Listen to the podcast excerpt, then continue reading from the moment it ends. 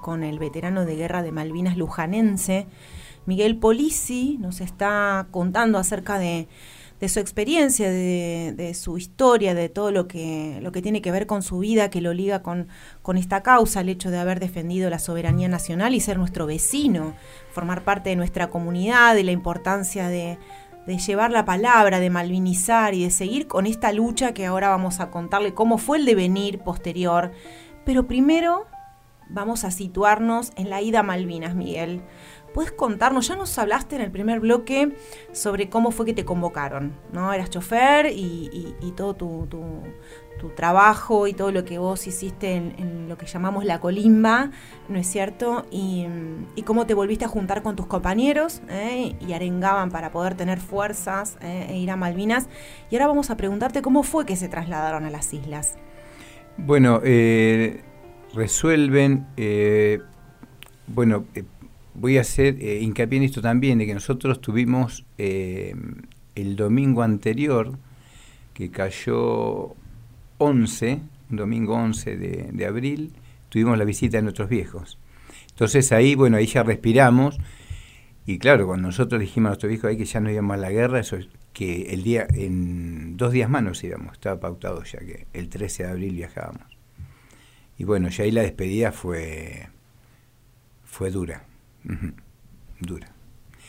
Y bueno, eh, nos despedimos y bueno, siempre uno con las ansias de volver y que no fuera realidad tampoco, por el hecho de que cuando vos veas a tus viejos que, lloran y como los hermanos, eh, bueno, pasó eso. Bueno, eh, se termina esa visita y bueno, ya volvimos nuevamente a ambientarnos al trabajo que teníamos que hacer. Y el martes a la mañana muy temprano salimos en camiones eh, desde Mercedes a, Palomar. Así que, así que cuando apenas salimos del regimiento, imagínate que estaban todos los colegios afuera, eh, saludándonos toda la gente de Mercedes, porque ya sabía, así que era... Entonces eh, vos decías gracias, gracias, y bueno, Argentina gritaban, las Malvinas son Argentina, entonces vos te sentías parte de eso, es como que sentías esa responsabilidad también como que ibas a hacer el trabajo para que para que fuera realidad también, ¿no? Eso. Bueno, llegamos a Palomar y mm, estuvimos esperando el vuelo, que lo hicimos en un avión de aerolíneas. Un, avión de aerolíneas al cual le sacaron los asientos. Nosotros nos sentábamos en el piso en realidad. ¿Por qué? Para que entraran más soldados también. Así que, bueno, la, capacidad del avión era un poco más, nos sentamos arriba de los bolsones porte equipo, con el equipo aligerado, el armamento, todo el correaje y demás. Así que bueno, así fuimos hasta Río Gallegos. Se manejó en algún momento que el regimiento o la compañía nuestra iba a ser una compañía transportada. Es decir, que íbamos a llegar a Río Gallego y no íbamos a instalar ahí, vamos a quedarnos hasta que ver qué es lo que pasaba y en caso de que entráramos en conflicto nosotros nos iban a trasladar. Pero no fue así, apenas llegamos a, Río Gallegos, bajamos de un avión y dijeron, bueno, el Regimiento C Infantería, eh, destino Malvinas. Así que empezamos a mirarnos, nos dieron una ración fría con productos de, una empresa láctea, muy importante. Y bueno, de ahí eh, salimos rumbo a Malvinas, fue un martes 13. Y mirá vos qué loco, porque yo cuando salgo, en mi, de mi baja salió martes 13. Así que bueno, se volvieron a juntar los martes 13, con poca diferencia, con cinco meses de, diferencia. Bueno, y después, eh, ni bien llegamos a Malvinas, hicimos dos sobrevuelos, porque la pista era muy corta y, y, llegamos de noche en realidad. Entonces nos guiamos por las pocas luces que había. Y cuando dijeron que iban a aterrizar, porque la pista era corta, eh, nos tiramos todo para atrás porque lo teníamos que hacer para que el avión no, no, no cabeceara. Estoy diciendo lo que nos decía, ¿no? Porque sí, sí, sí. nosotros tampoco sabíamos cómo nos iba a afectar. Bueno, hasta que el avión aterrizó y ahí empezamos a bajar y apenas bajamos el viento nos llevó. Fue terrible, Eso te iba a decir. ¿Cuál fue el primer impacto al pisar la tierra de Malvinas? O sea, el, ambiente, el clima. Claro, era de noche, entonces no veíamos nada, en realidad. No veíamos nada. Eh, y em, empezaron a los gritos, a ver, compañía, empezaron a armarnos todo de vuelta porque estábamos, eh, si bien estamos organizados, lo, que es el servicio militar y las órdenes eran los gritos, siempre y para ponernos en orden y para organizarnos. Y bueno, nos fuimos organizando y tuvimos un destino ahí atrás en los galpones del, del aeropuerto. Y a mí me toca una, una, guardia a la orilla de la playa a las 2 de la mañana y de dos horas son las guardias. Y me tocó la primer guardia y lo primero que me dijeron, dice, soldado, esté atento porque eh, en cualquier momento pueden desembarcar eh, comandos ingleses en la playa. Así que imagínate yo. claro, ya no estaban surtiendo, apenas habíamos llegado. Bueno, entonces despierto continuamente y, vos sentías ruido del mar continuamente y no, no, ver no veíamos nada. Claro. Así que bueno, después me, reemplazaron en, la guardia y hasta que amaneció. Y cuando amaneció, vimos el movimiento que había, las municiones, los cañones, todo, nosotros, y empezamos a ver si me habíamos dormido al lado de proyectiles, pero pila de proyectiles. Así que bueno, ahí nos dimos cuenta que, que ya estábamos en, en guerra en realidad. Claro, pudieron dimensionar. Sí, ahí, dimensionar, esa es la palabra, ahí, ahí ya nos dimos cuenta. Bueno, ese mismo día nos empezamos a trasladar para, para el pueblo. En realidad no sabíamos bien cuál era nuestro objetivo de lugar, porque porque esto se fue organizando sobre la marcha. La realidad es esta. A nosotros nunca nos encontraron en el lugar porque nos mandaron, mandaron a la décima brigada y no sabían cuál era nuestro lugar. Así que estuvimos durante unos días dando vueltas. ¿Se iban cambiando de lugar? Sí, sí, todo caminando. Y te puedo asegurar, yo no me acuerdo cuánto es del pueblo al aeropuerto, pero es y con todo el equipo. Hay imágenes donde estamos con la bolsón de equipo. Bueno, ese, esa casita que, llevamos encima, eso para todas partes. Esa era nuestra casa. Eso no lo podíamos dejar en ningún lugar. Y bueno, y a nosotros nos tocó en algún momento con la tercera sección, a las órdenes del subteniente Arcediácomo, nos tocó una sección que de 34, 35 soldados. Eh, nos tocó la guardia atrás de la casa del gobernador. Durante tres días estuvimos ahí, haciendo guardia. Bueno, después ya nos desplegaron a otro lugar muy cerca del pueblo y ya después el último fue en, a la mitad de camino prácticamente entre el aeropuerto y, y el pueblo. Y ahí se quedaron definitivamente, sí, nos quedamos ahí, bueno, ya empezaron a desplegar las, las secciones de la compañía en realidad. Digamos que ustedes armaron carpas y se quedaban ahí con tus compañeros. Claro, teníamos que ir viendo porque cómo estaba el terreno, porque el terreno nosotros cavábamos y, enseguida subía el agua y teníamos que ir buscando. Lo hacíamos igual, pero después poníamos los tepes, que eran los panes de tierra que sacábamos en el piso para... Pero bueno, después nos acostumbramos a andar mojados siempre, así que eso lo hicimos al principio, pero después. Claro. Con el transcurrir de los días eh, no había manera de estar secos. No, no, no, no, no es que no lo encontrábamos, no había otra forma que no estar así. Claro. ¿Y tus compañeros de pozo, de carpa, Miguel? Bueno, eh, mi compañero Huito Bafa, que ya habíamos hecho la introducción antes de, una gran persona, Huito. Y bueno, nos apoyábamos siempre. Y después se dio esto de las cartas. Cuando a mí llegaba una carta, la, leía también, es decir, hasta eso. O sea, él, yo leía la carta de él, la leía para mí también. bueno, porque no siempre llegaban y bueno, entonces eh, eso de, leerla. Y la carta que teníamos la volvíamos a leer y leer y leer, este, para sentirnos más cerca de, nuestras casas, de nuestros seres queridos. Y bueno, después eh, empecé a conocer a algunos muchachos, algunos de Luján, otros de otros lugares, y, bueno, empezamos a hacer amistad. Que esa era la manera de, poder sobrevivir a esto, ¿no?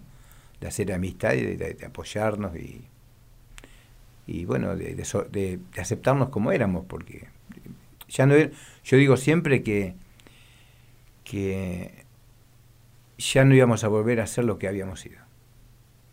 Yo no me acuerdo quién era Miguel Policía antes. Qué sabio y qué mm. profundo. Me cambió la vida, totalmente. Miguel, Para siempre. Y, mm, sí, no, esto... No, aparte es algo que se además todos tus compañeros. Sí, sin duda. Sí, no, pero además te, te, interpela, uno lo interpela esto, ¿no? Eh, es un antes y un después, algo impresionante. Miguel, eh, ¿y cómo era el día a día con tus compañeros? O sea, ¿cómo hacían para, para comer, las guardias, dormir en la humedad? ¿Cómo, se llevaba eso? Estaba organizado, mm, bueno, teníamos el pozo que era para dos soldados, igual que la carpa. Entonces teníamos armada la carpa y, bueno, y hecho el pozo.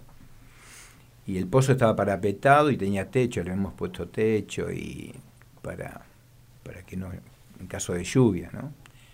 Este, y el pozo estaba preparado con una posición donde un soldado estaba apostado y el otro podía dormir, pero siempre haciendo guardia. Después las guardias eran constantes, eh, de, noche hacíamos las patrullas, toda oscura, ¿no? Es decir, a veces teníamos accidentes de caernos en, charcos, de, o de caernos mal, porque no, no, veíamos nada. Aparte mucho viento y el viento nos tiraba para atrás constantemente, con la llovina de hielo esa que había.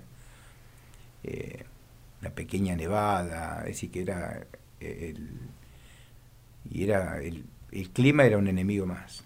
Una hostilidad. Y más viniendo porque tal vez, ¿no? Veteranos que fueron del sur, por ejemplo, ¿no? Deben estar en otra situación que, no sé, ir de acá desde Luján, de Buenos Aires, que uno no está acostumbrado a ese uniforme de lo, que era la gente que está en, el sur, eh, ellos tenían un, uniforme preparado para el sur. Mm. Tenían corderito adentro de la ropa, es decir, ah, eh, claro, estaban preparados para otra cosa. Nosotros nos fuimos con la ropa que habíamos hecho servicio militar. La ropa que usaban acá, en Mercedes. Exactamente. Lo único que nos anexaron fue el duvet, mm. el, la campera, eh, ¿cómo es? De origen israelí, muy buena. Y bueno, fue lo que nos abrigó y nos sostuvo. Después la capa poncho, que fue, fue el techo nuestro, porque la teníamos constantemente, ¿no? más allá que estuviéramos mojados los pies congelados y demás. Pero ya no habíamos acostumbrado, ya se, había pasado a ser costumbre lo nuestro. Entonces, es como que no le podíamos dar bolilla a eso, sino cuidar la vida.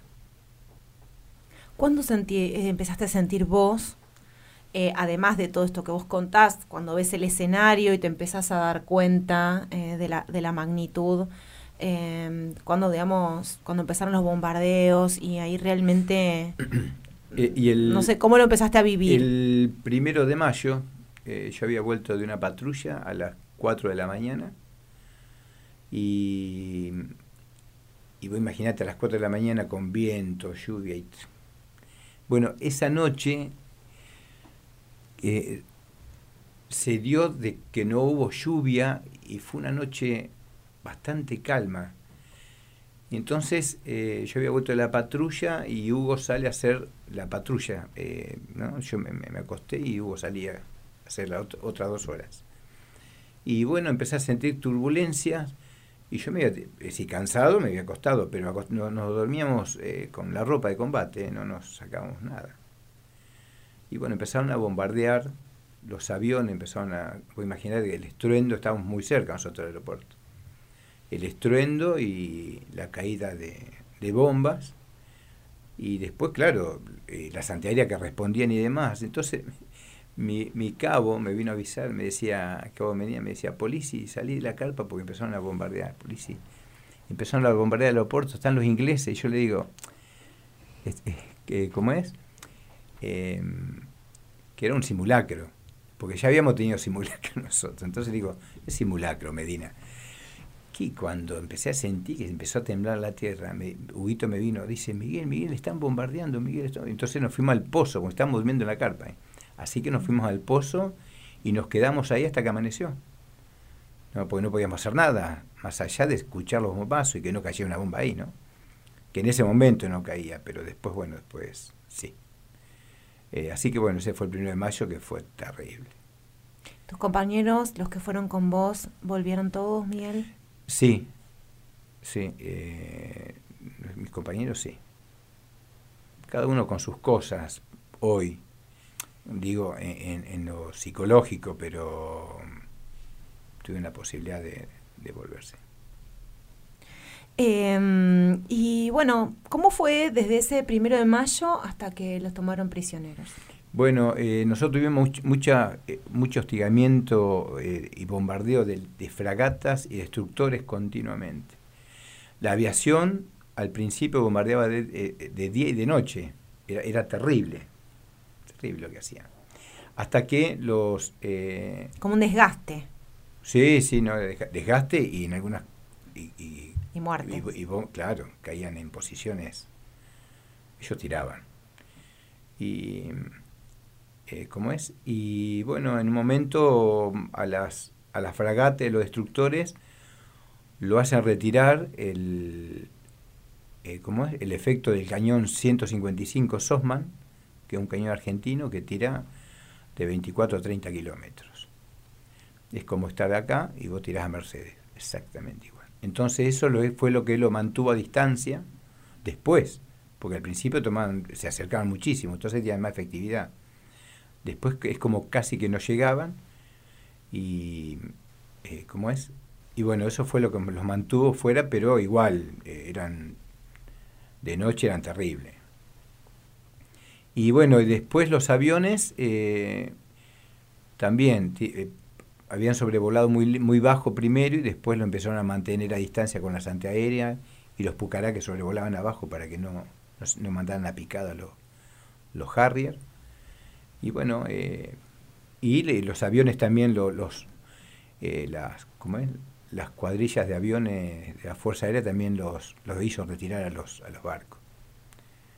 Eh, haciendo en algunos casos tiros efectivos, ¿no? De, hundir el barco y otros de que sí, de, que no, no, no, tenerlos muy cerca, esa es la realidad, era el, ejercicio que tenían que hacer. Y bueno, y después con el tema de los aviones, eh, llegaban a volar prácticamente, y se llegó a decir que estaban a 11.000 metros de altura y de ahí tiraban las bombas. Entonces las bombas caían en cualquier lugar. Nos caían cerca nuestro.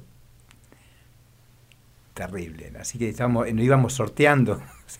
veíamos los aviones y veíamos algo que brillaba y, y por ahí sentíamos, y eran bombas que causaban eh, eh, hongos, eh, hongos, que causaban agujeros de hasta de 12 metros de, diámetro y de 8 metros de profundidad. Terrible. Y vos veías las esquirlas y decías, otro día tuve suerte, porque ellos no se fijaban, ellos tiraban. El, sonido debe ser ensordecedor, ¿no? terrible. No terrible. nada. No, y sentí el olor a pólvora continuamente continuamente la, la pólvora encendida, ¿no? Quemada. Con todo lo que estás contando, Miguel, este, cómo no ser un Miguel y después otro, ¿no? Eh, pienso, qué fortaleza, que, ¿no? Eh, cuando hablan de la valentía de, los soldados, pienso en, en, bancarse todo eso, volver y seguir, qué, qué complicado, qué complejo, eh, y más aún como vamos a hablar en un ratito por ahí, Em, pensándolo, sin la compañía, más que la de la familia y la lucha propia de los compañeros, ¿no? Con la espalda del Estado. Así es. ¿No es cierto? Miguel, eh, ¿cómo fue vivir como prisioneros? Bueno, eh, mirá, cuando nos dan la orden eh, que se empezaron a replegar las tropas, eh, ya no habían dado la orden para, para destruir el armamento. Y bueno, empezamos a tirar las municiones, sacarle eh, todo el mecanismo al fusil. Y después hicieron, nos hicieron formar en la calle y caminar hacia el aeropuerto. Y ahí, ahí no empezaron, hay una fila de ingleses y nos empezaron a sacar el armamento, todo en realidad. Y lo único que dejaron fue, fue la manta y un paño de carpa y tres estacas, que es lo único que nos dejaron y después el otro nos sacaron todo. Y mm, bueno, así cuando llegamos al aeropuerto ya prisionero, armamos con otro soldado la carpa, cada uno llevaba media carpa y tres estacas, y la manta que fue para taparnos hasta que nos podían trasladar otra vez. Pero nos querían aglutinar todo ahí para... Porque ellos nos, metían en esa cabecera y el aeropuerto está emplazado en un lugar donde vos, si querés irte, si vos cerrás la entrada esa, que va del pueblo, te caes al mar. Es decir, una forma de tenernos controlados porque si no te, te ahogás. No hay manera de escapar. Claro. La realidad era esa también. Entonces nos metieron todos ahí y nos tuvieron hasta que nos fueron tomando prisioneros a todos. Y después de ahí nos tuvieron, creo que dos días, y después nos llevaron de vuelta al pueblo. Nos metieron en dos galpones. En, en, dos galpones, en varios galpones en realidad, nosotros teníamos, seríamos, seríamos 400 entre el galpón. Nos metieron todo oscura.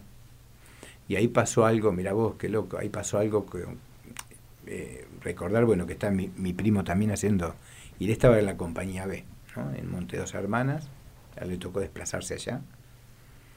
Y yo no sabía nada, yo preguntaba y nadie me decía nada. Y yo lo primero que decía, como uno veía los combates y todo, y no tenía noticias, así que eh, en un momento cuando yo entro al galpón, eh, entro y, y, pateo a alguien. y, justo una, una máquina de, coser. Vos lo conocés, amiguito. Eh.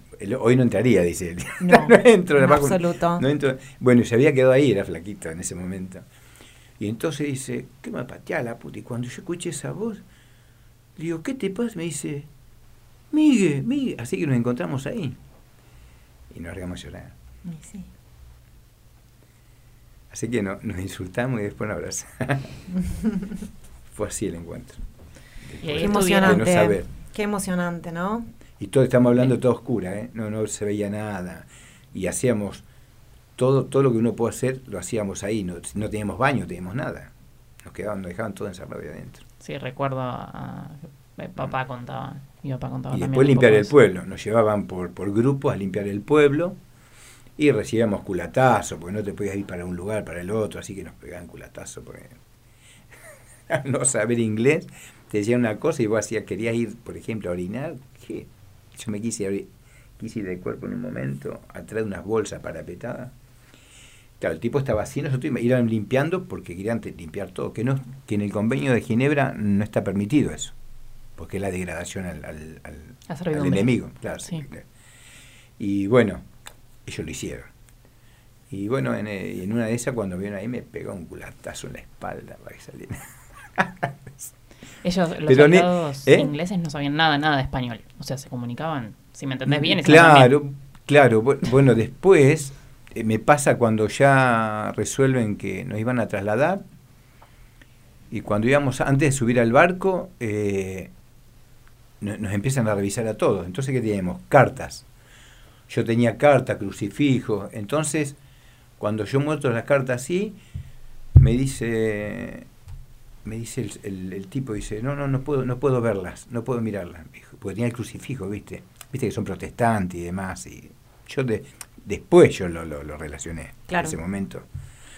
Me quería sacar mi reloj, que me habían regalado mis amigos a los 18 años, y yo le decía, no, mother, no, mother, que no sabía otra cosa, que como que me había regalado, mira, bueno, lo miraron entre dos tres, me lo, me lo dieron otra vez. Y uno, uno de ellos me dice, pero así, muy bien el, el castellano, ah, el español, ¿no? Y decía, eh, ¿querés, ¿querés volver a tu casa, no? Así. Y le digo, sí, yo quiero volver.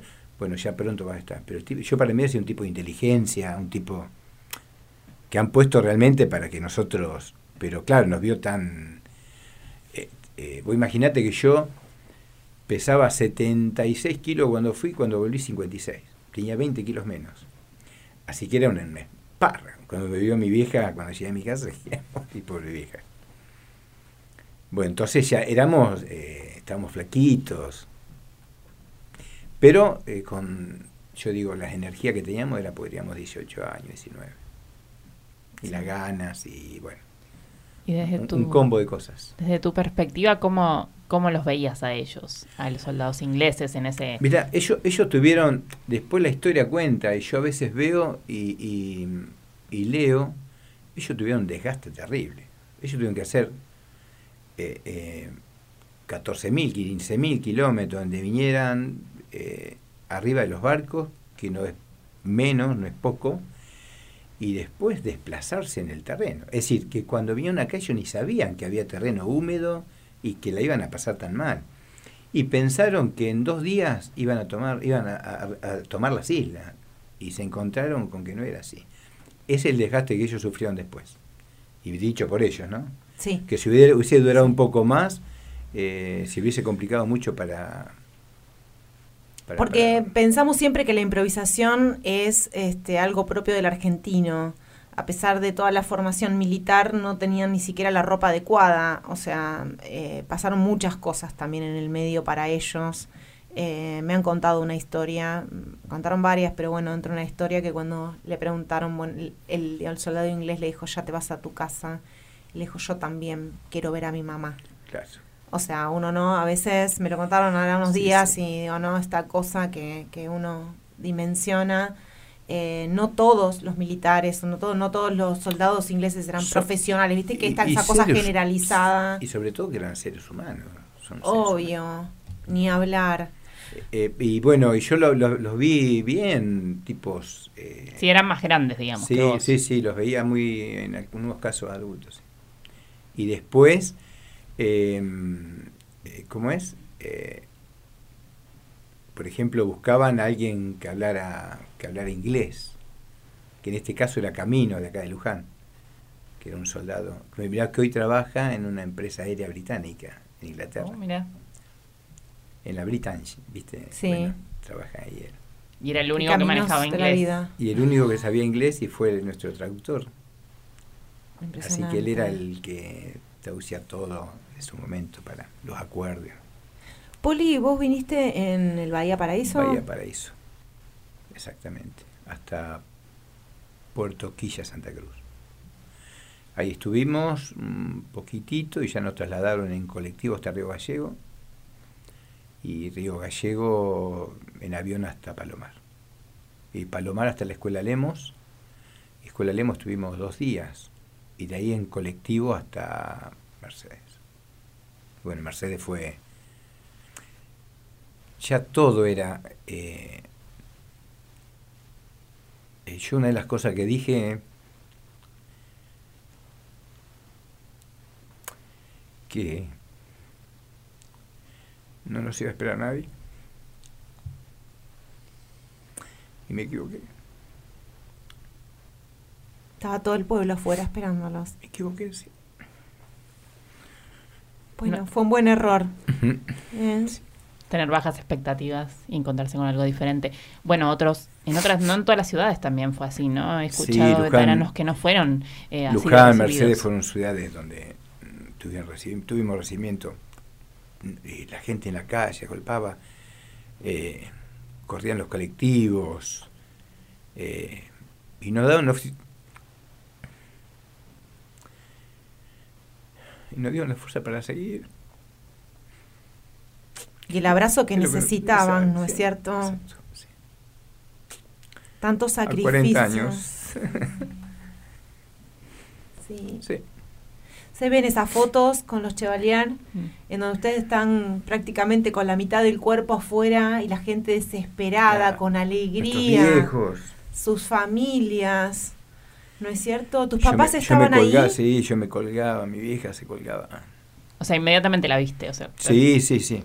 Sí, porque cuando los vi. Mirá, vos sabés que yo no estoy en, las fotos de Varela, que son históricas. Y, Varela perdió dos rollos de fotos. Dos, rollos donde, tiene, donde tenía fotos y nunca más las encontró. Y yo digo, posiblemente haya estado yo en alguna vez. Bueno, porque Varela sacó foto a todo. Y y bueno, yo me colgaba, con mis viejos salía con el cuerpo afuera, ¿no? Y bueno, ya fue un aliento, mi tío también estaba. Y resulta que nosotros cuando llegábamos, la historia es así, que cuando llegáramos al regimiento, nos iban a dejar tres, tres o cuatro días porque nos querían dar bien de comer, nos querían limpiar, nos querían... no sé qué. Y claro, Querían recomponer lo que no se podía recomponer. Entonces, apenas entramos, las familiares abrieron las tranqueras del regimiento y se metieron hasta adentro y ese mismo día nos largaron. Si no nos hubiesen dejado adentro y salimos sin documento, fuimos sin documento al regimiento. Es decir, que no teníamos identidad cuando... Ay, por favor. Mira vos, después tuvimos que volver a, buscarlo. ¿Y te volviste con tus papás y tu tío? Sí, mi tío tenía una camioneta que es muy conocido, histórico, que hacía quinchos. Acá en Luján tenía una camioneta, una, una Dodge, eh, abierta atrás, así que volvimos ahí parados nosotros con familiares y hasta la puerta de mi casa. Que estaban todos mis vecinos esperándome. Qué lindo. Lindo. Qué lindo ese abrazo tan necesario, ¿no es cierto? Sí, sí, que, eran los que nos habían escrito carta, habían, nos habían mandado cosas, en algunos casos llegaron, en otros no, la mayoría no llegó, pero de habernos mandado encomienda. Pero vos no le podías decir, no, lo recibí. Claro. Eh, ellos te decían, te mandamos encomiendas, te mandamos, y bueno. Pero bueno, tuvimos en algunos casos eh, la suerte de haberlas recibido por desorganización o, o un mal manejo, no sé. Sí. Eh, a Miguel, te digo, se pasó el programa impresionante. Oriana me preguntaba antes de empezar, ¿Miguel hablará? Miguel, sí, Miguel, se habla todo. aprendí a hablar, aprendí, aprendí porque me, me hace bien y, y, tuve maestros también, como, bueno, Julito que, que encara y bueno, yo les, Julio como, como otros muchachos, ¿no? De, para para, para, hacer, para, para seguir la vida y lo que nos queda de, de malvinizar. ¿Qué es lo que nos queda? Totalmente. Mm, bueno, la verdad es que nos quedarían muchísimas cosas por preguntarte la posguerra, porque realmente cuando volviste, cómo te, te, juntaste después con tus compañeros. Pero vos sabes que yo no quiero que se termine el programa y no me hables de tu papá. El viejo. Eh, de tu papá que lo veo, eh, lo veo en fotos y, y, cuando lo he visto con ustedes eh, genera tanto amor. Sí, mi, viejo fue un, un, papá de los veteranos, de, todos, hasta que se fue, en el 2018. Y bueno, él estaba en todas las fiestas, donde decíamos tenía que ir a hacer asado, él iba... De hecho, hay foto con Marcelo, ¿viste? Marcelo era... iba y le tocaba. sí, sí, sí. Nos es que para mí, yo nunca lo hice. Muy era terrible, Marcelo. Y él, se dejaba porque Marcelo era querido, ¿viste? Entonces pasaba por ahí. Y bueno, entonces en cada, cada situación que podíamos ir, él se sentía... Y yo no estaba mucho con él ahí, pero yo disfrutaba lo que él hacía con los demás, con los otros veteranos. Eh, por eso después tan querible y bueno, eh, eh, todos sentimos la partida, ¿no? Sí. de viejo. Pero bueno, el hijo fue uno más. Un aplauso para Gogo porque realmente impresionante sí, lo de él. No, no, Súper carismático y siempre para dar amor que creo que era tan era y es tan necesario para ustedes. ¿No es cierto? Siempre esto de sentirse queridos. Porque no todos los papás de veteranos se apegaron mucho a los veteranos. Este, fueron muy pocos los que lo siguieron. Y debe haber sido difícil restablecer ese vínculo a la vuelta, como acompañar a un hijo que vuelve. Sin duda, sin duda. Eh, pero con esto no hago una crítica porque lo que no estuvieron, cada uno en su lugar y respetó el momento del ser que había estado en Malvinas. Mi hijo sentía eso de, de volver algo y hacer lo que hacía, que era asar. lechón asado, una eh, hermosura. todo. O sea, tu viejo fue como un punto de reunión ahí. Exacto, sí, se, reían y mi viejo, mi viejo todo, no sé si todo, pero muchos decían, yo estoy asando como me enseñó tu viejo. Mi viejo fue asado toda la vida. Claro, entonces, eh, mientras los pudieron disfrutar, fue eso. Hermoso. Miguel, eh, ya vamos cerrando. Como te digo, nos encantaría que sigas, así que te vamos a invitar otra vez para que vengas y sigamos con esta charla. Me siento a gusto. Sí, mm. nosotros también nos encanta escucharte, eso es muy claro y, y, la verdad que, que, que, está bueno esto recíproco de que la gente pueda comprender, pueda abrir su cabeza a estas, a estas experiencias. No es fácil, no es solo decir eh, es un veterano de guerra que fue a Malvinas. Detrás de esa persona hay una historia, hay una gran complejidad y hay algo también que siento, esto me lo, no, lo hago carne en mí, que como sociedad argentina tenemos que hacernos cargo de los de muchos errores, sí, asumirlos para poder este para poder modificarlo, ¿no? Para poder educar en, en esa en esta cuestión de la memoria eh, para fortalecernos como pueblo y para poder luchar por lo que nos pertenece, ¿no? Eh, así que justamente la última pregunta va hacia esto. ¿Cuál es la importancia que, vos le das a la malvinización? ¿Cómo lo llevas adelante? ¿En qué momento vos dijiste yo me tengo que hacer cargo de esta bandera y seguir adelante con la causa? Y en el momento que nos dieron eh, lugar en, los colegios, eh, yo no recuerdo bien el año, pero era 15 años aproximadamente que empezamos a trabajar con la donación de banderas y después surgió esto de dar charlas. Y bueno, nos fuimos abriendo y nos fuimos empapando y, y hacer el ejercicio este de, poder llegar mejor, de, de, saber hablar y, poderle dejar material a los chicos, no ser belicistas, sino contar la historia de lo que pasamos, cómo el ser humano cambia, y cambió en ese momento, ¿no? para, para siempre y bueno, qué es lo que usábamos, con qué poco eh, nosotros fuimos a Malvinas. Y contar la historia a cada uno. Cada uno tiene una historia distinta, los veteranos. Entonces, eh, por eso se hace rico después cuando empieza a hablar. Eh, y tenemos para los jardines, primaria, secundaria y terciarios también. Así que tenemos material y llegamos a todos. Gracias. Gracias, gracias por este trabajo. Ustedes que también hacen su trabajo. Y gracias porque sabemos que eh, bueno, eso es algo que está bueno que también todos empaticemos en el sentido de que volver a, sacar estos relatos es un poco siempre revivirlos y, es, una lucha más tener que narrar esas experiencias. Es complejo. Y, está bueno porque mientras estemos eh, con vida es una forma de, que la gente lo vaya escuchando, porque después va a quedar escrito esto. Entonces, eh, yo no quiero perder la oportunidad de no venir a la radio y contarlo, porque después tarde. Sí, estas fuentes orales, sin duda, eh, eh, algún día van a ser un material histórico invaluable. Seguramente. Bueno, yo, por mi parte, voy a a invitarlo, Mariano, a que, a que nos comparta alguna canción como para ir cerrando, eh, decirle gracias a Miguel por muchas cosas. Primero que te queremos, eh, yo te quiero mucho y te lo quiero decir, siempre, siempre es bueno esto, eh, y decirte que, que vos digas en una radio y en las escuelas y a los chicos y a nuestros chicos y chicas en la sociedad y en la comunidad que no estás a favor de lo bélico, sino de compartir las historias y de que entiendan lo que cada uno vivió. A mí me parece un valor impresionante y también en este pedir disculpas, ¿no? Porque el estrato del Estado durante tanto tiempo lo llevó a una organización diferente de sus vidas, que tal vez no era la que tenían planeada para ustedes, no eran los sueños que tenían para ustedes.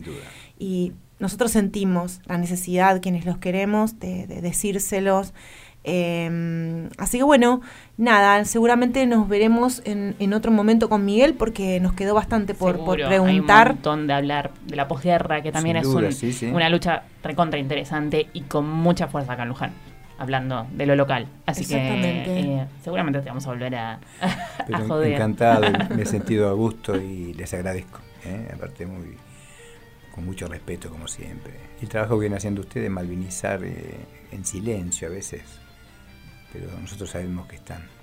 ¿eh? Así que no podemos ir nunca que no a la convocatoria, porque seríamos injustos.